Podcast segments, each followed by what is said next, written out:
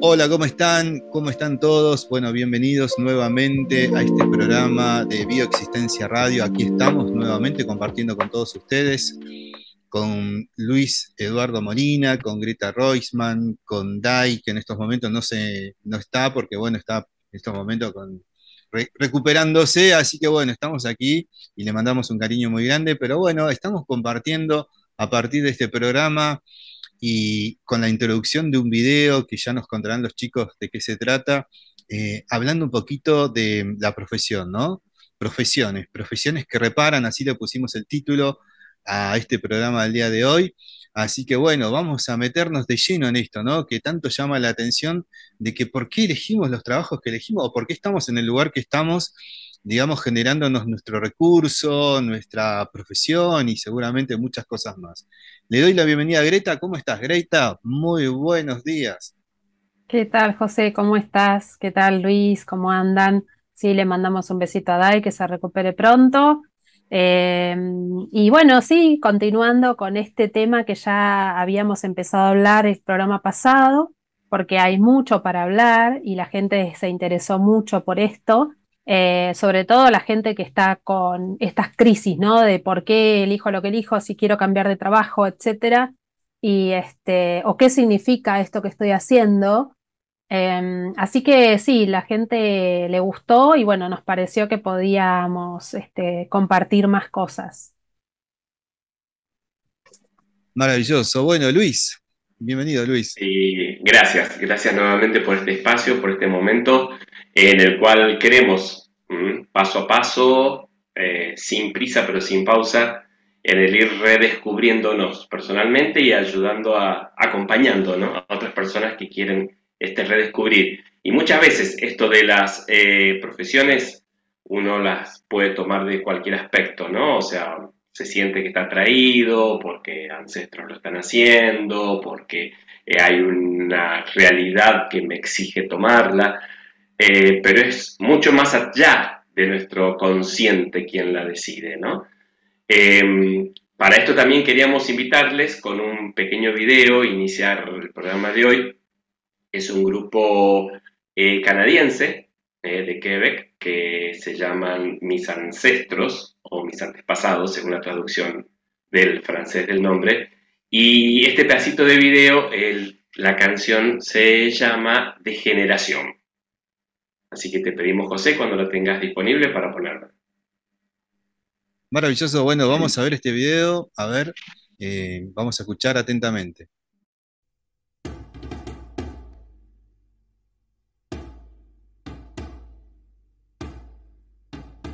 Ton arrière-arrière-grand-père, il a défriché la terre. Ton arrière-grand-père, il a labouré la terre. Et puis ton grand-père a rentabilisé la terre. Et puis ton père, il l'a vendu pour devenir fonctionnaire. Et puis toi, mon petit gars, tu sais plus ce que tu vas faire dans ton petit trois et ben trop cher, fret en hiver. Il te vient des envies de devenir propriétaire et tu rêves la nuit d'avoir ton petit lopin eh, Interesante todo lo que dice, ¿no? Todo lo que eh, eh, tira el, el, video, ¿no? La música acompañado de toda esta información muy, muy, muy con, me vino como un reflejo, ¿no? Un poco de mis abuelos, de, ¿no? De, la gente, digamos, de mis padres, o como toda esa referencia. Sí, sí, nos, nos pareció lindo. El otro día nos lo compartió Dai y justo era antes del programa que íbamos a tratar justamente el tema de las profesiones y dijimos, bueno, esto está como anillo al dedo porque todos nos sentimos identificados de alguna manera Después los invito a que lo escuchen un poquitito más en detalle y lo lean porque está en francés, em, de, cómo sintetiza en, en un pequeño párrafo toda la vida de generaciones, que nosotros seguramente nos vamos a sentir identificados porque habla de los tatarabuelos, de los bisabuelos y de los abuelos que vinieron a labrar la tierra, a trabajarla, a sacar, a producir, eh, después habla de un papá que vende todas esas tierras para ser funcionario y de un hijo que luego, eh, viviendo en un departamento muy caro y muy, muy frío, está pensando en dejar ese espacio para comprar una tierra nuevamente. Y esto habla un poco de qué cosas nos, eh, nos llevan a hacer determinado trabajo eh, y, qué cosas quizá en el inconsciente detrás nos incitan que nosotros creemos que lo estamos eligiendo. Quizá estos abuelos vinieron, eh, muchos seguramente coinciden y tienen la misma historia, que vinieron de la guerra, vinieron exiliados a trabajar la tierra. Y ese trabajar la tierra simboliza nada más y nada menos que dar eh, alimento, techo, protección y tratar de asegurar la descendencia del clan, ¿verdad? Y eso era lo que vinieron a hacer estos abuelos y luego el padre decide ser funcionario. Y detrás de esa profesión de funcionario, en realidad, lo que se busca es el reconocimiento del clan. Donde no hubo reconocimiento y alguien necesita sentirse reconocido, mostrarse y que la gente lo pueda reconocer como tal. Quizá estos abuelos, en el inconsciente de este papá, los abuelos trabajaron de sol a sol, con mucho esfuerzo, con mucho sacrificio, en silencio, sin ser reconocidos y sin eh, que nadie les preguntara si les gustaba o no les gustaba lo que hacían. Era lo que tenían que hacer. Entonces, este padre vende todas esas tierras para ser funcionario, cuando en realidad hay una simbología detrás de eso, que es lo que comentaba recién. Y este hijo, en realidad, lo que quiere hacer luego de querer volver a comprar tierras como sus abuelos, es reparar esa falta de techo que su padre no le dio porque había vendido todas esas tierras. Entonces, en esta pequeña parte de, la, canción, realmente se sintetiza mucho de la historia que cada uno trae a consulta y que todos tenemos probablemente eh, estas, estas historias, ¿no? Y ahí, bueno, empezar a desandar. Qué bárbaro, ¿no? Qué bárbaro toda la historia que hay detrás de, nuestra familia, ¿no? De todo lo que ha sucedido y evidentemente eh, cómo estamos repitiendo seguramente muchos patrones. Eh, en función de esto de ser leales, este, Luis, ¿somos leales al clan o simplemente inconscientemente mm, estamos tratando de reparar o, simplemente seguimos la línea como se dé? Eh, por una parte, sí, Puede ser que sea nuestro inconsciente quien nos está haciendo ser leales a algo que nosotros encontramos en nuestros ancestros que fue una deslealtad. Volviendo al ejemplo de la canción, eh, para este último del eslabón, ¿no? este joven que vive en el departamento frío y, pequeño, eh, se siente de ser leal al clan que tuvo la tierra, que la cultivó, que la cuidó, por una deslealtad que para él siente en su padre al haber vendido todo. Quienes tenemos, eh, venimos del campo, tenemos contactos o conocidos en el campo, lo podemos observar, ¿no? Incluso en, la realidad de hoy, de aquellos que tenían muchas tierras y eh, en, el, en su momento, en generaciones anteriores, y que de pronto ahora es la casita y el espacio del costado para tener una huertita, ¿no? Eh, ¿Y por qué? ¿no? ¿Por Porque para ellos eh, vieron necesario hacer un cambio. En ellos vieron necesario hacer un cambio de lo que venía trayendo de generación en generación. No significa que esté mal, no significa que esté bien. Hay que tener en cuenta que acá no hay culpables cuando alguien toma una profesión o una acción, sino el hecho de decir, yo estoy actuando, estoy realizando una labor, estoy realizando un trabajo desde mi hoy, desde mi conciencia y desde la inconsciencia, pero de lo que yo tengo en este momento. Por eso muchas veces se habla de que eh, incluso hasta los apellidos de las personas, ¿no?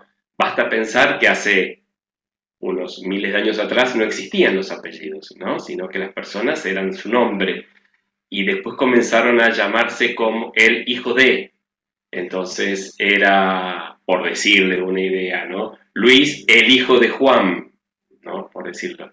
Eh, Después comenzaron a cambiarse en lugar de, porque había muchos Juanes, por decirlo, decir Luis, el hijo de el campo. Y comenzaron las profesiones de estos padres a hacer una marca en los apellidos que se fueron portando. Nosotros a veces no nos damos cuenta, ¿no? De que como también en esto está marcado una, em, por decirlo así, una línea genética que eh, de alguna manera nos fue marcando. Entonces, hoy en mi profesión, ¿yo por qué lo estoy haciendo? Muchas veces, eh, lo decíamos también la otra vez, en la inconsciencia que surge que uno toma una profesión para reparar algo. Por ejemplo, en docencias, una, abuela o una bisabuela docente, comúnmente en sus hijos surgen docentes porque vienen a repetir esta historia que su mamá vino haciendo. De estos surgen más docentes, a veces se saltean de generación en generación, pero es volver a este, como diciendo, eh, volver a este viejo amor, a la docencia. ¿Por qué la vivo así?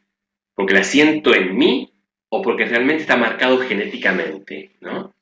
Muchas veces, como hablamos, es una reparación a algo que quedó inconcluso, generaciones anteriores, o muchas veces es como una repetición porque es lo que me quedó grabado en los genes. Impresionante, ¿no? Como a poquito vamos adentrándonos en esto, ¿no? En profesiones que reparan. Es así un poco, Greta, eh, también la profesión en sí mismo que elegimos eh, muchas veces está mm, sanando este, profundamente algo de nuestra familia. Sí, en realidad la primera instancia de nuestra vida en donde vivimos en forma automática guiados por el inconsciente y creemos que nuestro consciente decide, estamos siempre eh, tratando de que el clan sobreviva, ¿sí? Y de que todo lo que dio por resultado vida se repita y todo lo que dio por resultado muerte se evite.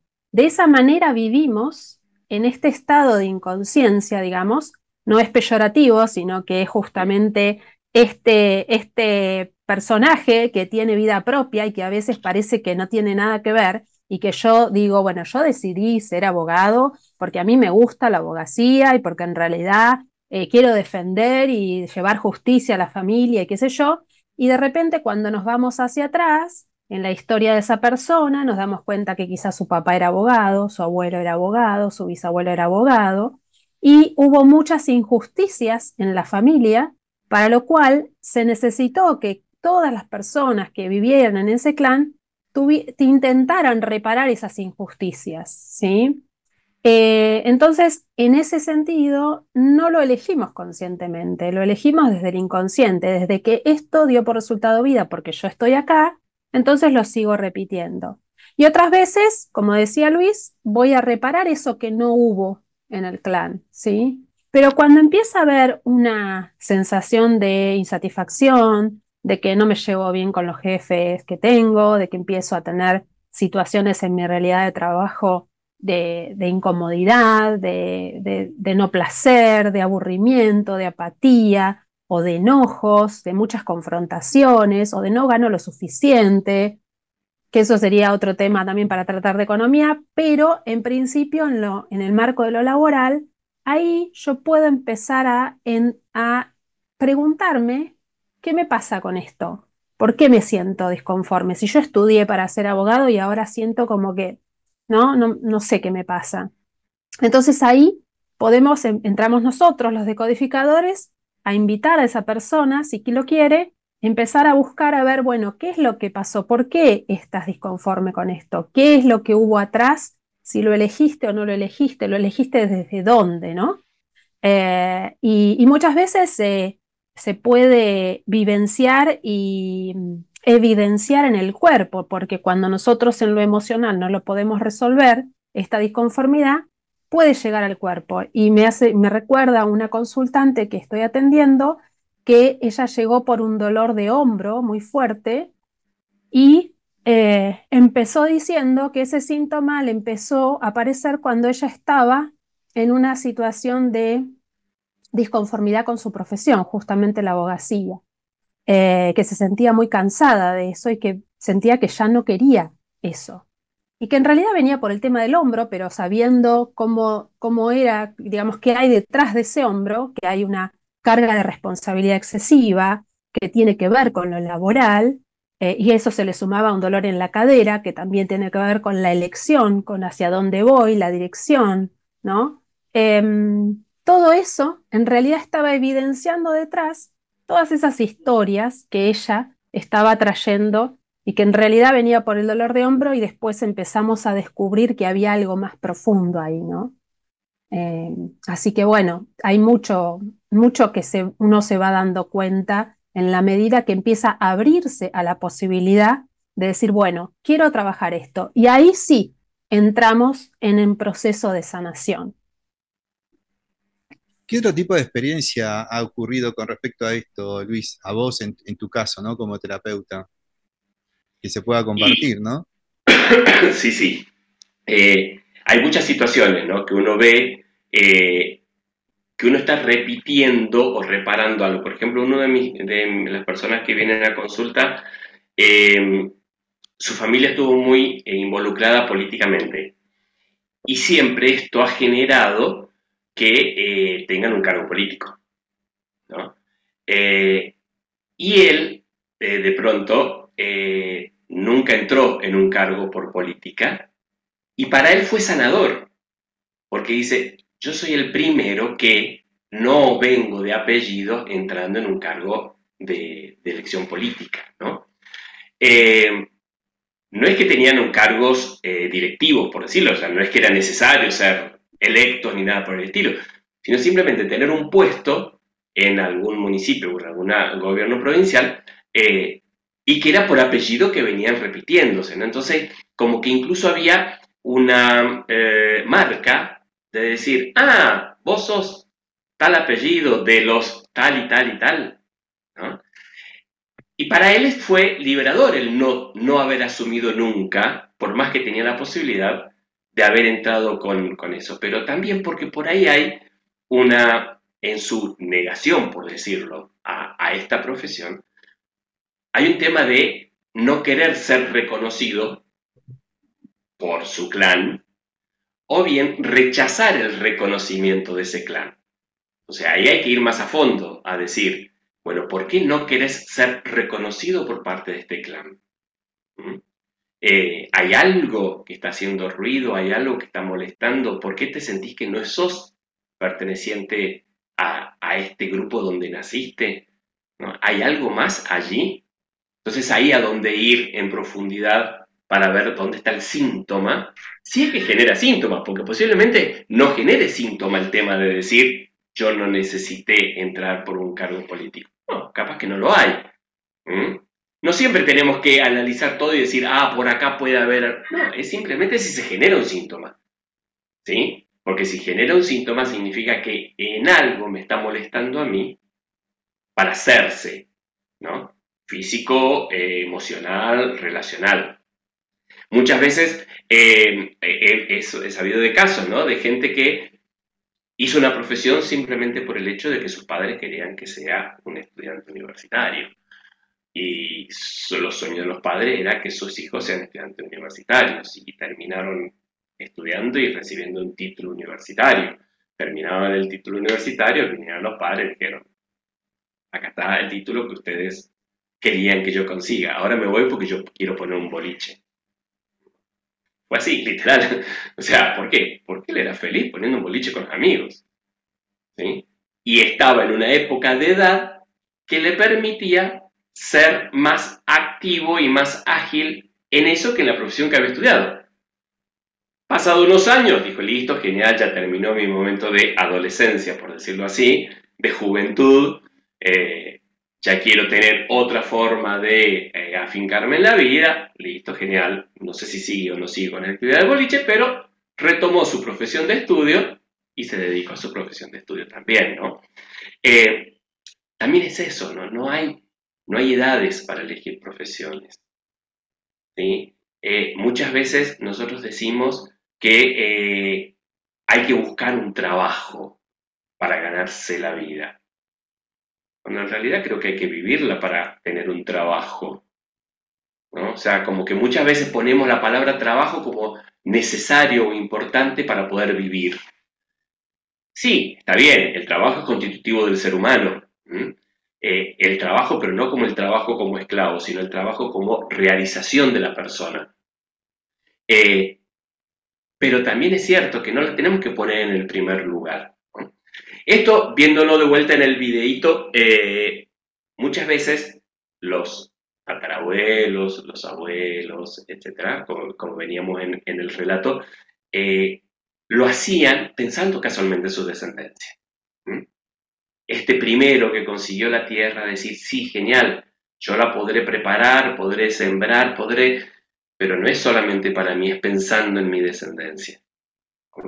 El bisabuelo la siguió cultivando por esto, el abuelo también, el padre dijo, pensando en mi descendencia, viendo el sacrificio de mis ancestros que se deslomaban eh, todas las horas en el sol para llegar a la cosecha, eh, yo no quiero que mi descendencia lo viva.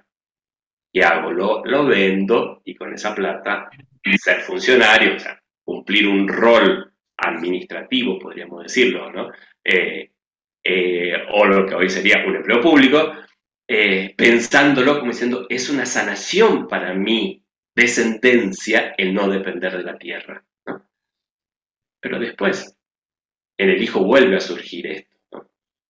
Basta pensar de que uno, una persona que quiere una sombra de un árbol si pone la semilla, seguramente no verá la sombra. Pero sabiendo que sus generaciones siguientes sí la verán, seguirá cultivando desde esa semilla para que crezca el árbol. Eh, entonces, por eso, lo que se hace, se hace pensando en la descendencia, se pensando en lo mejor para la descendencia. Eh, pero bueno, eh, hay veces ahí, por hacer lo mejor para la descendencia, también metemos la pata, ¿no? Me viene como que cada, cada clan, ¿no? Tiene como un desafío, ¿no? De vida, evidentemente, ¿no? Un, desafío de, propósito, ¿no? De a dónde llegaría ese clan, ¿no? A, dónde tendría que llegar ese río, eh, con respecto a que evidentemente sí o sí de alguna manera se ubica en su propósito, ¿no? Me vino un poco eso. Y, en esta semana, un poco de, esto del tema que ustedes de alguna manera propusieron, me vino, una, me vino al recuerdo de que una vez me contaron de, una familia, ¿no? En, la zona de Vietma, donde también venían de una familia así de, un clan, con muchísima gente que venía trabajando. Muere, digamos, el, abuelo y deja la casa en una esquina y todo lo demás, o sea, y, claro, la familia, tenía una familia grande, pero cuando este, fallece todo lo demás, bueno, pasa todo y, los hijos de alguna manera deciden demoler la casa y al demoler la casa se encuentran en las paredes con latas de dinero. De película, qué impresionante. De película, de película totalmente, latas de dinero con mucho dinero. Mirá. ¿No? Y, interesante. ¿no? Y los hijos de alguna manera deciden, digamos, como compartir todo ese dinero y les trajo como una riqueza inesperada para ellos, ¿no?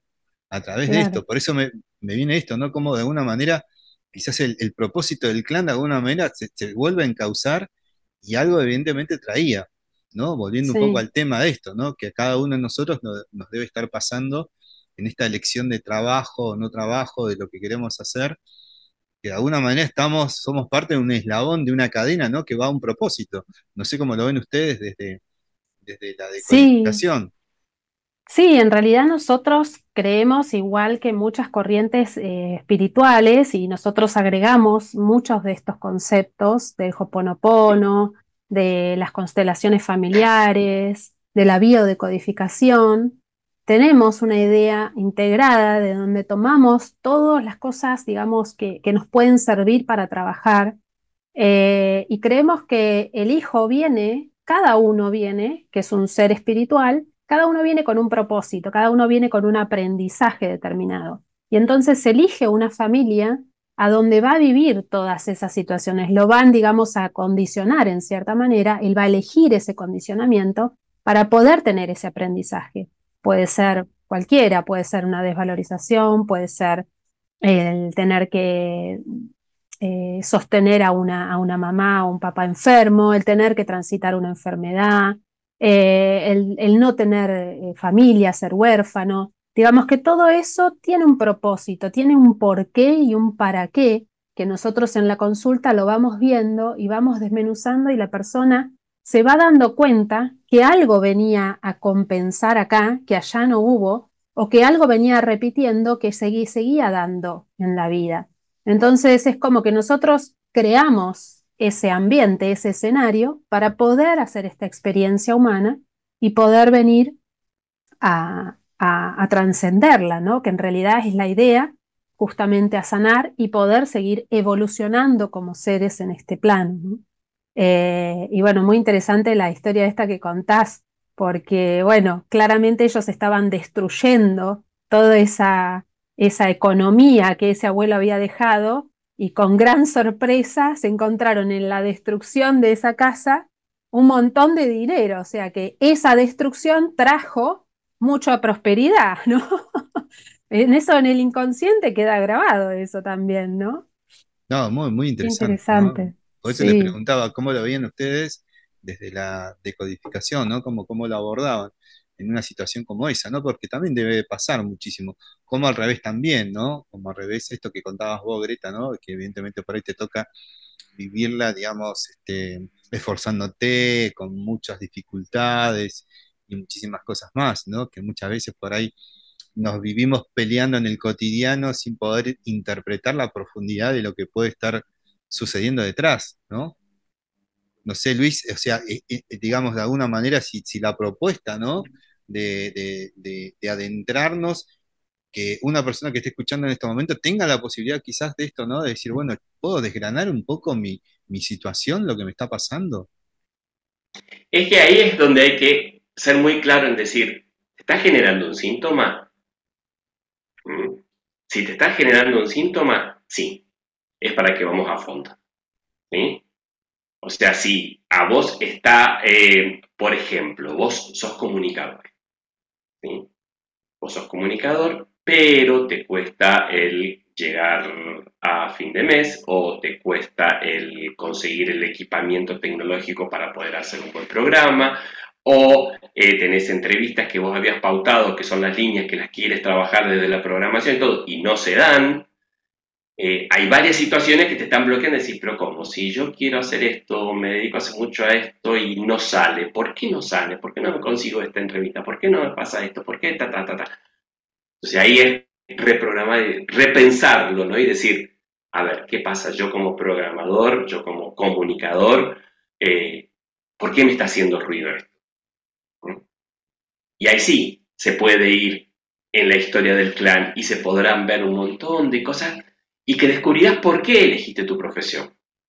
Qué silencio hubo, qué falta de, mensajes, qué cosas que podrían haberse dicho y no se dijeron, qué personajes fabulosos hubo en tu clan que nadie los reconoció. Entonces de esta manera vos decís, estoy yo hablando en memoria de ellos. Eh, son muchas cosas que se dan en la medida que tengas un síntoma. Muchas veces uno elige una profesión y es feliz en su profesión y toda su vida se dedica a eso y es felicísimo con eso y consigue todo lo que quiso con su profesión. Está bien, no hay ningún síntoma. Está perfecto que lo haya hecho. Y entonces uno dice, ¿cómo puede ser que este, sacando vuelta abogados pobres, siempre los ponemos de ejemplo, ¿cómo puede ser que este abogado... No, van, a, van a mandar varios mensajitos los abogados. ¿Por qué este abogado siempre quiere y, consigue todo lo que quiere, ta, ta, ta? ¿Y por qué este otro que hace exactamente lo mismo no lo consigue? Eh, van por los mismos carriles y uno consigue mucho y el otro nada. Eh, ¿Por qué? ¿Qué pasa? ¿Qué síntoma hay ahí? ¿Por qué estoy eligiendo la abogacía? Estoy eligiendo como un ente reparador de qué? Reparador de algo que pasó en mi clan, reparador de algo que pasó directamente a mis padres, reparación de algo que vi que sucedió en mi entorno nuclear, ya sea mi pueblo, mi ciudad. ¿Qué estoy queriendo reparar que me lleva a eso? Eh, muchas veces la gente dice que le enferman las injusticias. Es una frase muy común, dice, ay, me enferman las injusticias. Ay, para, para, para, ¿por qué te enferman las injusticias? No, porque tal vecino tiró la basura en la vereda de tal otro vecino. ¿Está tu casa? No. ¿Es tu zona? No. ¿Qué te, molesta eso? O sea, ahí hay algo que a vos lo estás viendo desde afuera y te molesta esa injusticia. Pero no te está tocando a vos, pero te está molestando. Ahí hay un síntoma para verlo en profundidad. Bueno, me quedo pensando, ¿no? Me quedo pensando un poquito en mi propia historia, ¿no? En, las lecciones que uno va haciendo a nivel de trabajo, ¿no? Y, un poco, eh, en mi caso a mí me pasó siempre la tendencia a querer ser independiente, ¿no? De, trabajar en forma independiente. Siempre sentí como, como esa necesidad y como esa, esas ganas, ¿no? De, vivir eso. Eh, trabajé muchos años en relación de dependencia, pero evidentemente en, un, momento de mi vida decidí totalmente dejar toda esa seguridad, toda esa situación, digamos, de, pertenecer inclusive hasta una fuerza militar, de decir, bueno, listo, hasta acá llego, dejo todo. Yo me acuerdo que eh, hablando un poquito ¿no? de nuestros, nuestros, nuestro clan, mi madre me dijo, estás loco, ¿qué estás haciendo? sí, sí. Suele, suele suceder, sentirse la oveja negra de la familia, ¿no? Y decir, bueno, le digo, no, ya está, no, no, no quiero seguir, no, no, quiero hacer otra cosa, quiero ser independiente. Claro, para vos era importante el ser independiente. Eso era lo que, la palabra, digamos, que te motivaba a cambiar. Y bueno, quizá ahí atrás hay que ver en esas historias de qué, qué, situaciones habrán sostenido y habrán soportado tus padres, tus abuelos, tus bisabuelos. Esto de depender de una autoridad, de depender de, de alguien que tome la decisión por vos, etcétera. Que quizá eso vos no lo querés más. vos sabés, yo creo que viendo un poquito, ¿no? Hablando con ustedes en esto que estamos compartiendo, me viene como esto, ¿no? El desafío a la autoridad. Porque vos fíjate, salir de una fuerza, evidentemente, autoridad, ¿no? Eh, salirte de ahí eh, y bueno, y decir yo no quiero esto, ¿no? O sea, como una manera de inconsciente, ¿no? De plantarte en algo que no, que no querés, o sea, responder a eso. ¿no? Como que también debe tener una profundidad, pero bueno, creo que a mucha gente le debe pasar cosas en este momento por su cabeza que nos esté escuchando a decir, bueno, ¿y, por qué esto? ¿Por qué hice lo otro? ¿no? ¿Por qué voy por este camino? Tal cual, a veces, sí, Luis. No, justo vos decías recién, ¿no? Este, de que tu madre decía que estabas loco. Eh, creo que es una frase muy típica que se suele decir, hay que cuidar el trabajo, hay que cuidar el trabajo. Cuando no hay que cuidar el trabajo, hay que, hay que cuidar a la persona, ¿no? O sea, eh, hay como que damos el poder a una cosa por sobre otra. Mm. Y entonces siempre vamos a vivir en un yugo. Vamos a vivir en un yugo en el trabajo que elijamos. Eh, si tenemos la, eh, la, realidad de que vamos a cambiando cada tanto porque no, no nos va bien en uno y vamos a otro y vamos a otro y vamos a otro, pero vamos con la realidad de decir, tengo que cuidarlo, ay no, por fin consiste, tengo que cuidar este trabajo y ser... Estamos cuidando al trabajo y no a la persona. Totalmente. Entonces, estamos persiguiendo algo cuando en realidad el trabajo tendría que estar a nuestro servicio, por decirlo, ¿no? Ese es un chip muy grande que tenemos grabado. No, y, romper con el miedo, ¿no? El miedo ancestral, ¿no? El miedo a esto, ¿no? El miedo de... Al ser excluido.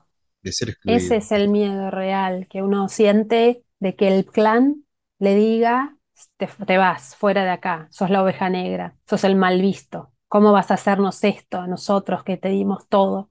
En general, cuando uno se empieza a plantear estas cuestiones, siempre, en cierta forma, se siente la oveja negra de la familia. Es quien por primera vez enfrenta al clan y le dice hasta acá. Yo no voy a repetir más todo esto que sufrieron ustedes. Yo vengo a reparar, vengo a sanar a este clan. Y ahí es donde nos ponemos eh, la responsabilidad, en realidad, de poder empezar a desarmar todo esto que estaba articulado antes, ¿no?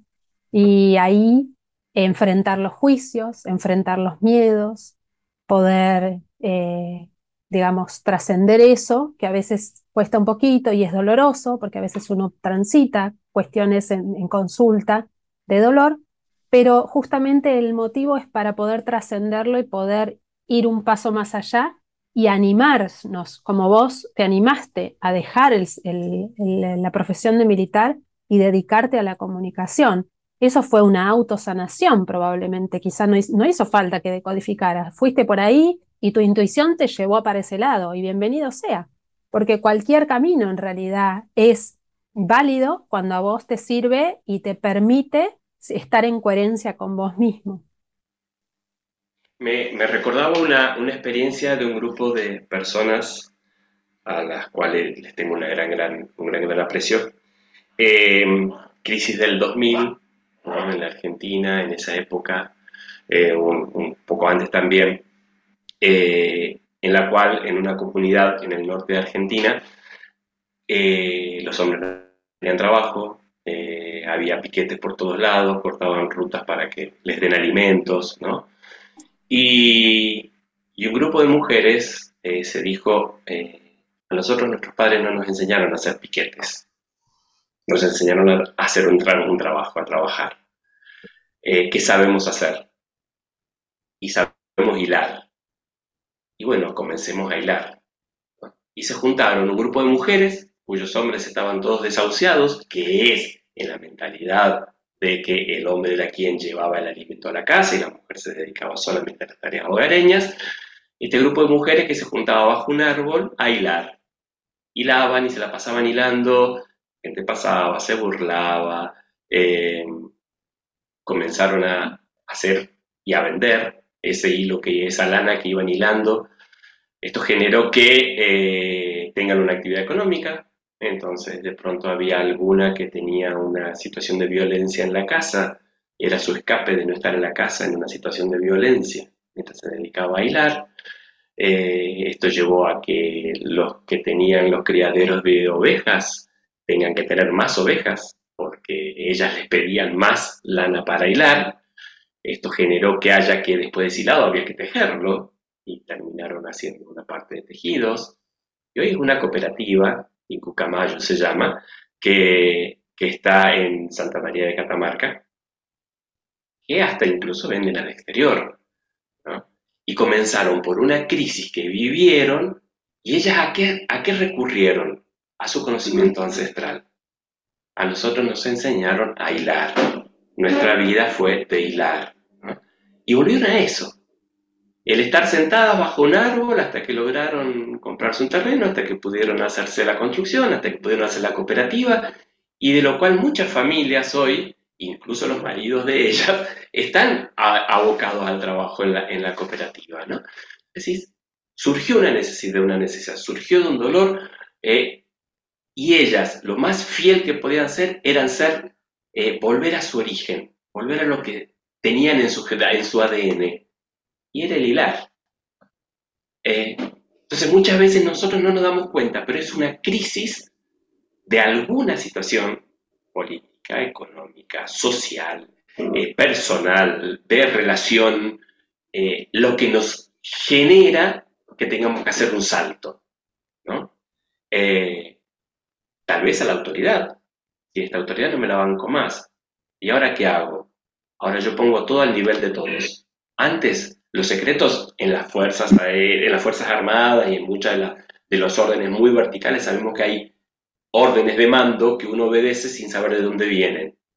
¿no? Tal vez vos, en, la, en tu profesión actual, es decir, poner al servicio de todo esto, que no haya secretos de mando, sino que esté al alcance de todos. O sea, como que consciente e inconscientemente uno va reparando situaciones que ha vivido y que le han generado, le han generado crisis, ¿no? Sí, tal eh, cual, a veces... Ah, perdón. No, no, sí, sí, sí, sí, dale, dale, dale. No, que me acordaba esto de eh, lo que hablábamos antes con respecto a eh, cuáles son los condicionamientos que a veces uno tiene. Y a veces los condicionamientos son hasta, hasta de la historia y de, la fisiología o de, de la herencia de, la familia como ser un apellido, que mm, yo trabajé muchos años en obras sociales y eh, lo gracioso era encontrar esos apellidos eh, que tenían relación con, la, con, la, profesión que estaban ejerciendo, ¿no? Eh, por ejemplo, viudez era un apellido de una persona que era oncólogo. Eh, digamos, es como tragicómico, pero a veces uno dice, es a propósito, es, ¿no? O algún traumatólogo que tenía el apellido Hueso, y que no lo podíamos creer, porque era como muy gracioso, pero en realidad el inconsciente tiene justamente también este humor de, de, de, mostrar con simbología y con arquetipos cuál es el aprendizaje que uno viene a hacer, ¿no? No es casual. Entonces, bueno, a veces uno se encuentra con esos gags de, la vida que, son interesantes también de mirar. Eh, y estaba buscando acá la profesión de militar, eh, José, a ver si, si la tengo eh, para decirte, a ver si hay algo más.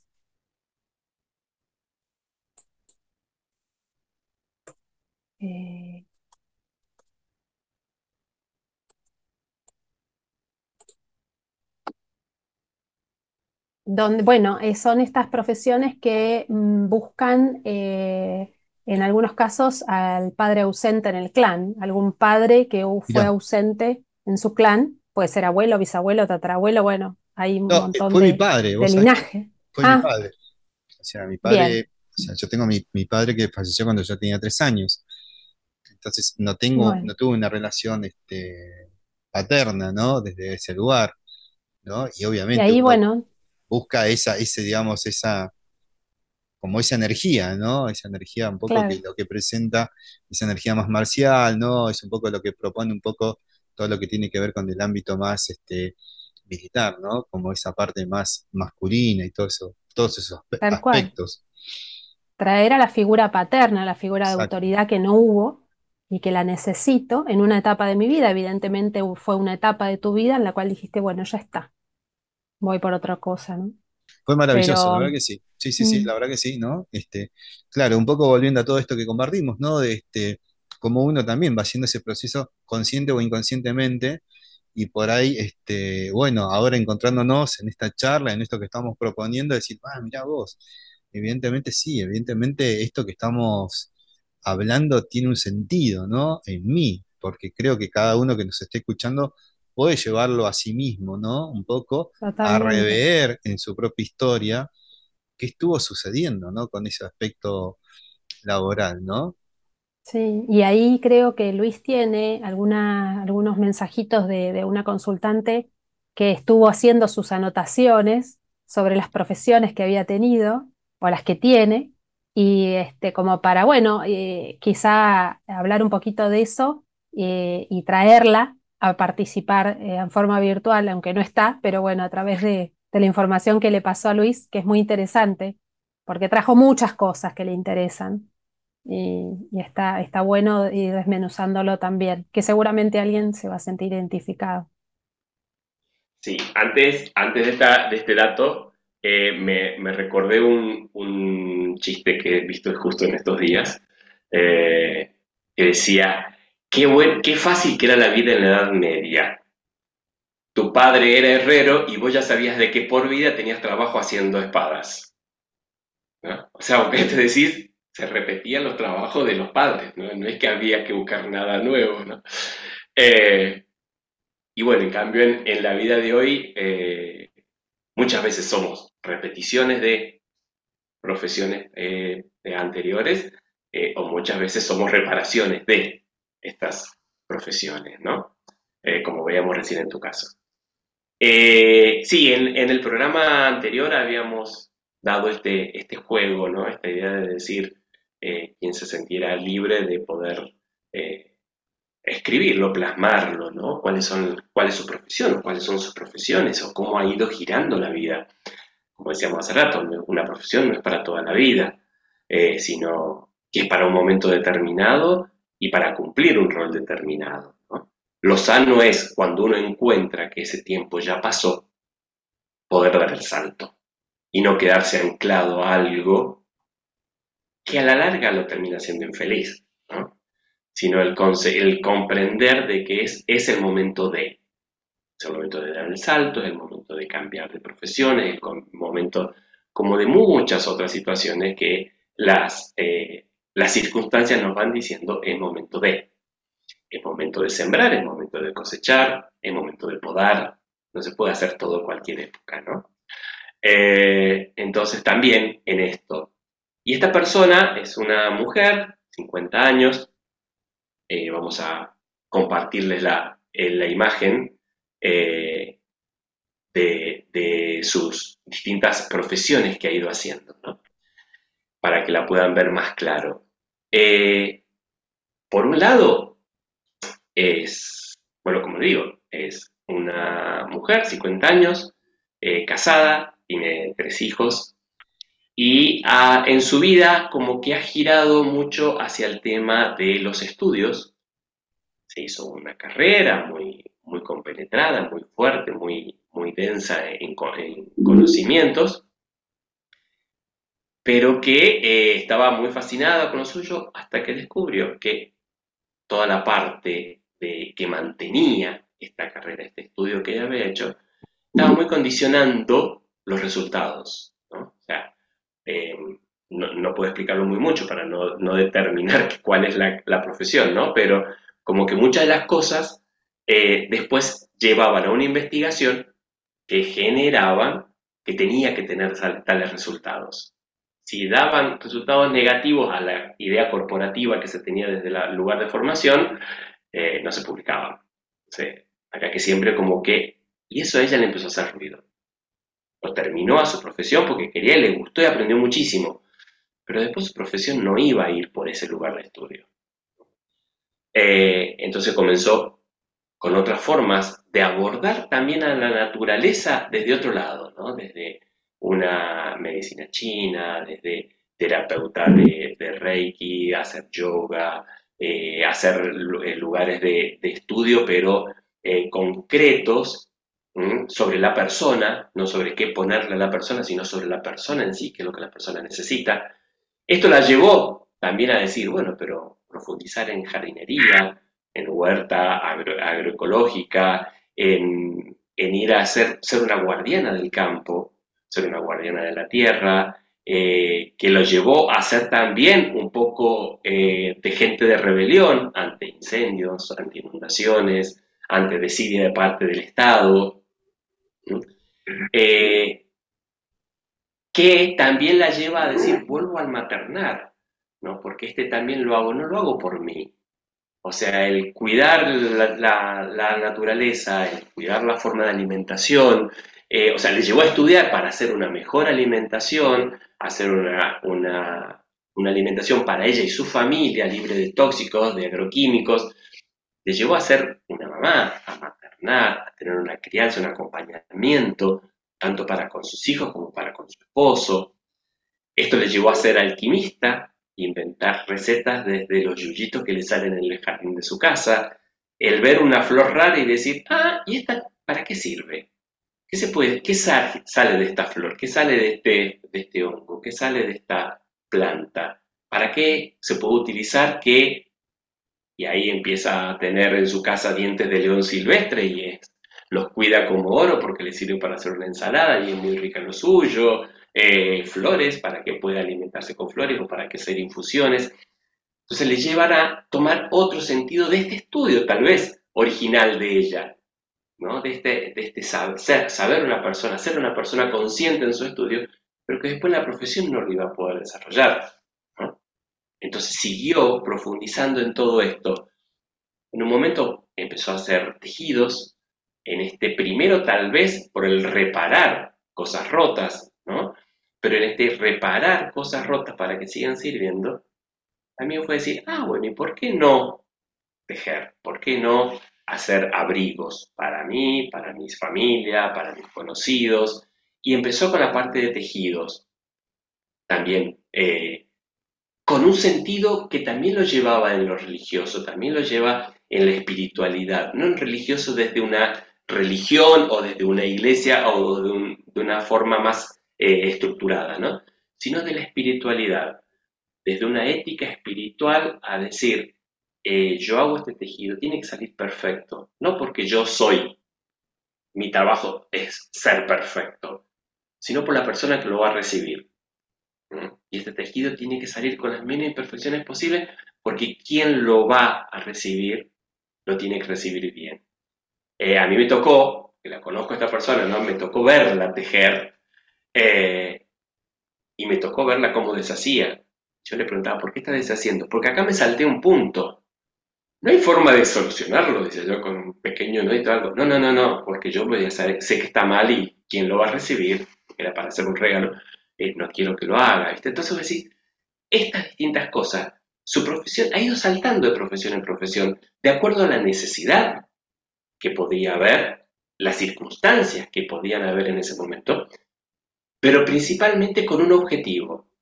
¿no? O sea, su objetivo era siempre ser ella feliz, sentirse realizada, ¿no? y cuando le tocó trabajar como secretaria o como docente o como comerciante, también se dio cuenta que eso no era lo de ella. ¿no? Y entonces, como no era lo de ella, también con honestidad, primero hace así, de decir, no, listo, por más que sea algo estable, por más que sea algo seguro, por más que sea una relación de dependencia, eh, no, por mí no va, ¿no? Entonces, ser coherente, muchas veces la coherencia esa es la que hace feliz a la persona, ¿no? Y esa coherencia puede llevarla a en este momento se dedicó a bailar, a cantar, eh, su esposo trabaja, eh, participa de un grupo de danzas, eh, entonces, bueno, ella también se incluyó para empezar a acompañarlo más, y entonces está tomando otros roles que tal vez no son económicamente productivos, podríamos decirlo, ¿no? Pero que sí la realizan como persona. Entonces también en esto, ¿no? Eh, ¿por qué estoy realizando una labor, un trabajo?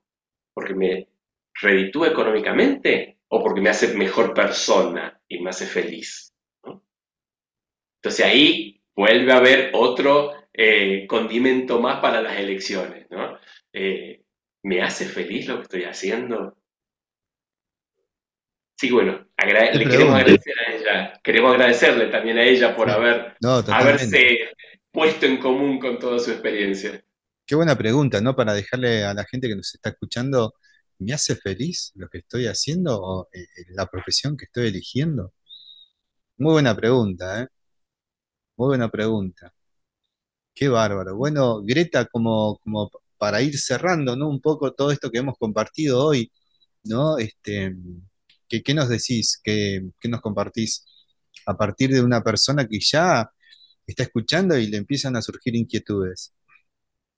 Bueno, que se haga esta pregunta que decía Luis, con la que terminó, que es eh, si me gusta lo que estoy haciendo o no. Si me gusta, bien, hay que seguir por ese lado porque uno está en coherencia con lo que siente, lo que dice y lo que hace.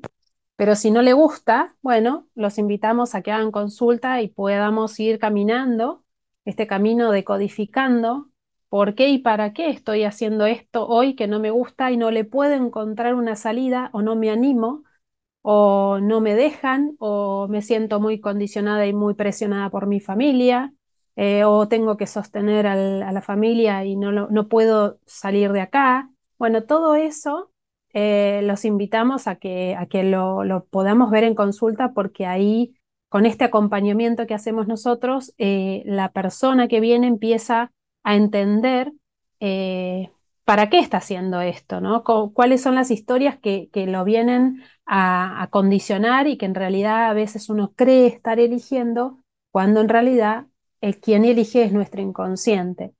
Y bueno, poder acompañarlos en eso, así que los animamos, por supuesto, a que nos consulten, nos pregunten en nuestras redes, eh, dejarnos acá comentarios, en YouTube o en el podcast eh, y también sugerirnos temas nuevos que quieran que tratemos, algún síntoma o algo que les interese, bienvenido es también.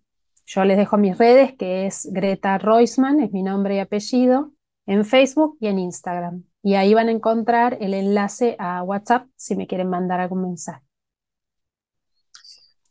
Luisito, eh, antes que entres, este, me queda esta inquietud, ¿no? Porque me venía de, por ahí de un amigo, ¿qué sucede con, los chicos que tienen que elegir una carrera ahora, ¿no? Por ejemplo, un, chico que llega a una determinada edad y bueno, está el clan impulsándolo, ¿no? A decir, este, tenés que, tenés que estudiar, tenés que hacer algo.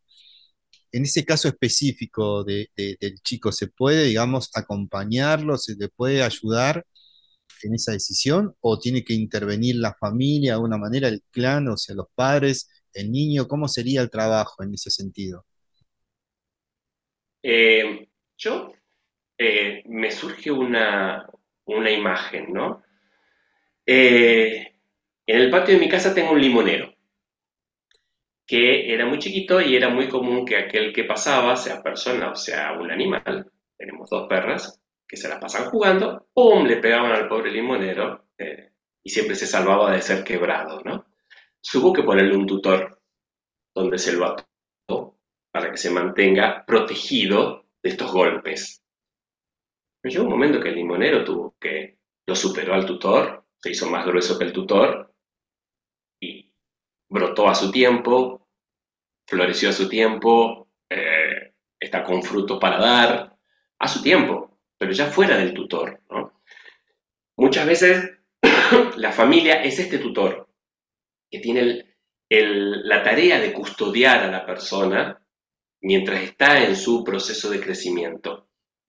Si la familia sabe escuchar bien, podrá serle un tutor que no ahogue, podrá ser alguien que le ayude a mantenerse erguido este árbol, pero no limitándolo, porque muchas veces lo atamos fuerte para que no se bambolee, pero ese atarlo fuerte al tutor le va a dejar marcas, cuando lo que en realidad lo que queremos es que ese árbol nazca solo.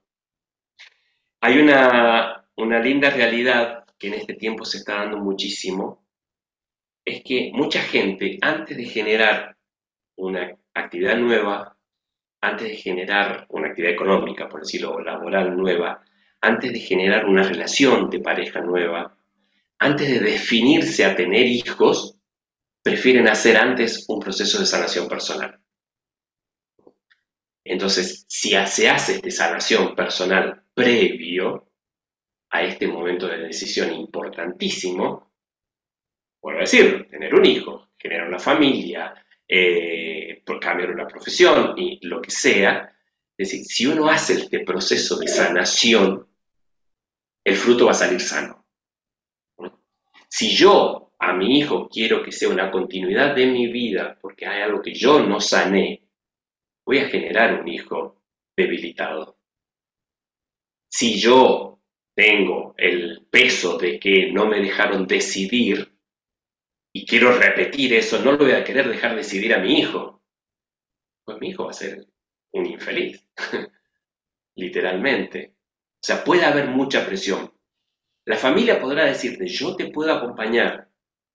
¿Qué querés estudiar? Quiero estudiar tal cosa. Esta cosa, ¿se estudia en tu ciudad? No. Y la familia tendrá que ver cómo económicamente acompañar a este hijo que generaría un gasto extra estudiar afuera. O podrá decirle, mira, no lo podemos hacer, búscate el laburo, o fíjate, hacerlo virtual, tenemos la gran particularidad hoy por hoy que muchas de las carreras son virtuales, o sea, hay mucho. Yo te puedo decir, genial, tengo toda esta biblioteca porque yo estudié esta carrera y esta te va a servir. Hoy por hoy por internet podemos conseguir todos esos libros y mucho más información. O sea, antes se pensaba que el conocimiento quedaba en la biblioteca y que iba a servir de generación en generación. Hoy por hoy no. Este, de hecho lo sabemos, muchos venden los libros porque tienen un gran valor histórico más que el valor que tiene del contenido, porque aparte el contenido fue cambiando. Entonces, en estos padres que están acompañando al hijo que quiere entablar una carrera, primero déjalo libre. ¿Sí? O sea, sana vos en tu libertad para dejar a tu hijo libre. ¿Tu hijo va a tener dudas? Va a tener 50.000, como vos la tuviste en su edad, como tus padres la tuvieron en la edad de tu hijo, como tu abuelo la tuvieron en la misma edad.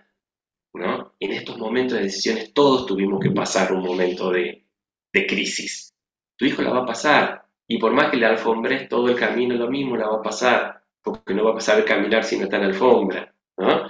Entonces, está buenísimo, está buenísimo esto, José, que dijiste. ¿Cómo hacemos con los hijos? Lo acompañamos, no le hacemos el camino. El camino lo van a hacer ellos.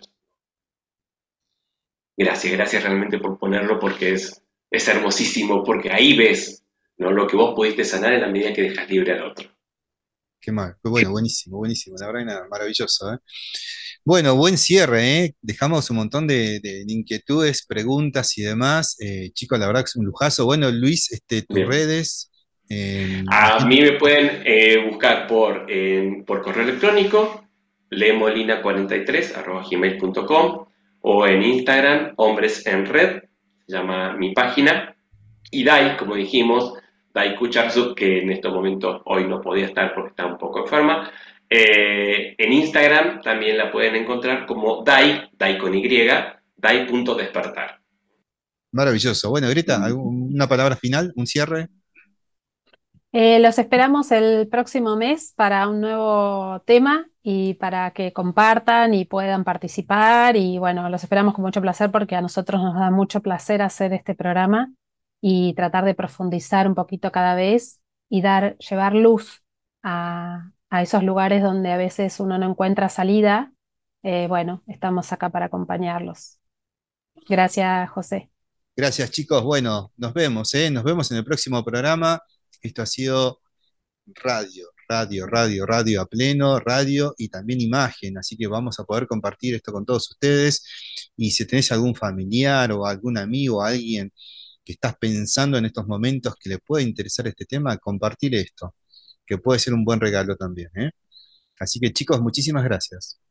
Gracias. Gracias, gracias.